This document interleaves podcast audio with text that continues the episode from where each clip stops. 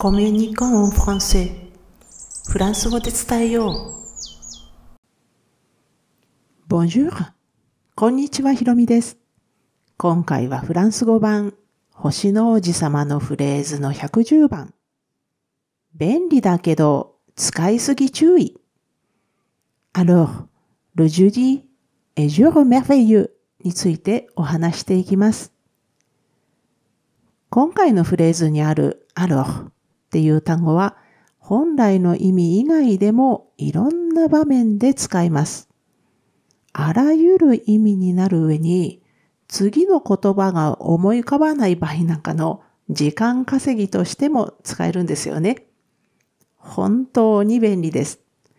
ただしですね、使いすぎてしまう人がいるっていうのも事実です。意味によって変わるリズムのポイントや注意点をお話ししますね。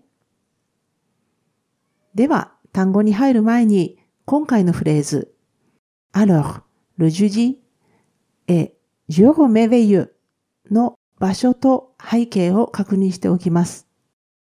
このフレーズは第21章の後半にあります。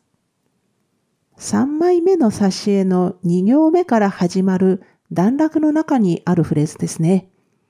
狐のセリフです。では、ここからは単語を一つずつ見ていきます。まず、このアロー。これはその時とか、それならとか、それだからなんていう意味です。また、疑問や苛立ち、驚き、簡単なんてね、え、そういう時の強調として使われることがあります。え、そして次に、ル・ジュディですね。まず、ルは定冠詞の単数男性形です。ジュディは男性名詞で木曜日っていう意味です。そしてその次のえ、これはエトロ動詞の三人称単数の活用形です。そして最後に、jour merveilleux がありますが、jour、これは男性名詞で、一日とか曜日とか昼間っていった意味で使われます。merveilleux、これは形容詞で見事な、素晴らしいっていう意味です。え女性形は少しあの語尾が変わるんですね。えー、最後のいくつのところが、え、女性形の方は S、U になるので、発音が変わります。え、男性形の方が merveilleux。女性形は merveilleuse です。もう一度発音しておきますね。男性形の方が merveilleux。女性形は merveilleuse です。えここでもう一度背景の方を詳しく見ていきたいんですが、まあ、人間の飼う鶏にね、手を出すんですよ、狐は。ですので、いつも漁師たちに追われています。人の足音を聞けば、穴の奥に隠れるっていう生活を送ってるんですけれども、漁師たちにも慣習ってものがあって、毎週木曜日には村の娘たちと踊って過ごすんです。まあ、それを知っている狐のセリフが今回のフレーズです。木曜日は漁師たちにとって楽しい日なんですが、狐にとっても心置きなく散歩ができる素晴らしい日のようです。ところでですね、冒頭でご紹介した通り、あのっていう言葉、本当に便利です。単語の説明のところでも触れたんですけれども、本来はその時とか、それならとか、それだからなんていう意味で使っているんですが、それ以外でも使われます。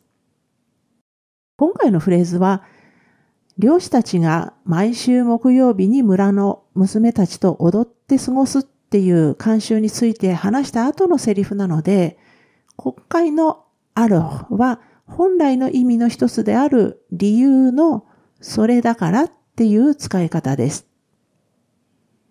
そしてここからは本来の使い方以外での疑問、苛立ち、驚き、簡単なんていうのね、そういう強調としての用法について簡単な例文や発音のポイントをご紹介します。まず疑問ですね。えー、疑問で使われる、例えば例だと、まあ、大丈夫なの？っていう意味で、あるさはっていうのがあります。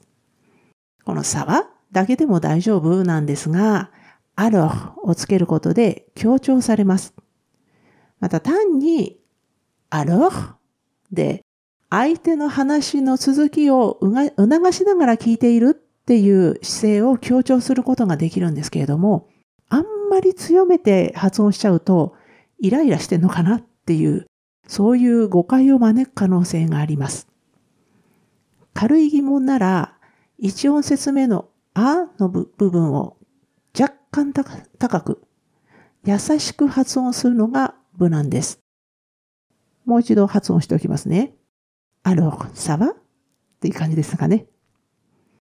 えー、そして、怒り、苛立ちに使うときですが、これ、イライラ、息して怒ってるっていうことが伝わる言い方があるんですね。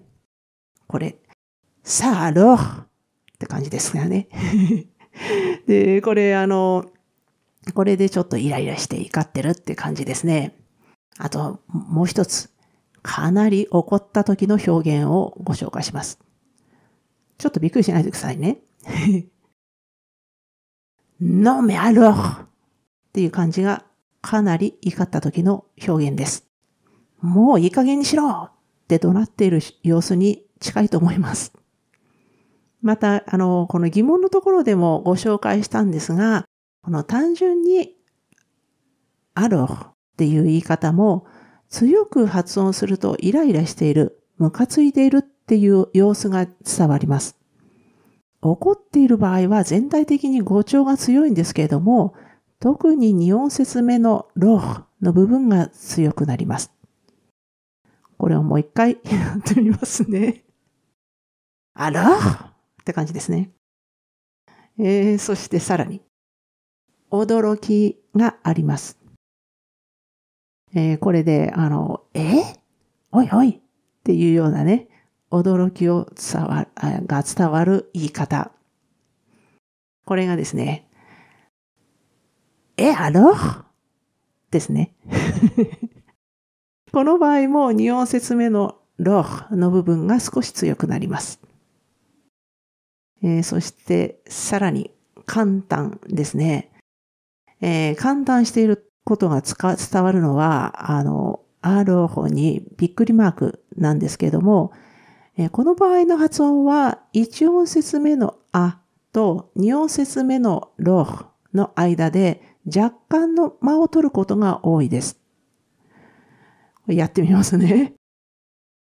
えー、あろかんっていう感じですね。えー、この場合は、ただしですね、言うだけじゃなくて、言う時の表情も大切なんです。大抵の人は発音と同時に目を見開いたそういう状態になります。このあの、アロっていう単語ですね。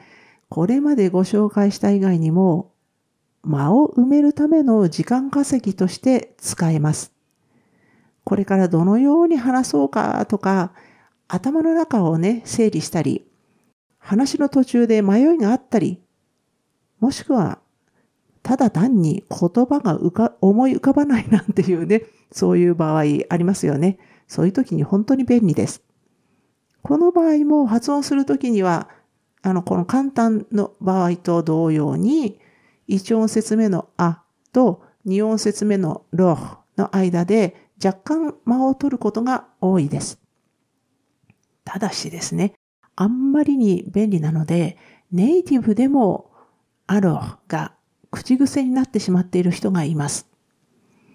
またですね、ほんの少しのちょっとした強度の違いで誤解を招く可能性もあるので気をつけた方がいいですね。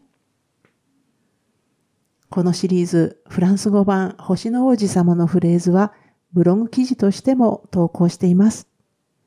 このエピソードの説明欄に該当する記事へのリンクを貼っておきますので、スペルの確認など必要でしたらぜひお使いくださいね。では今回も最後まで聞いていただきありがとうございました。アビアンとまたね。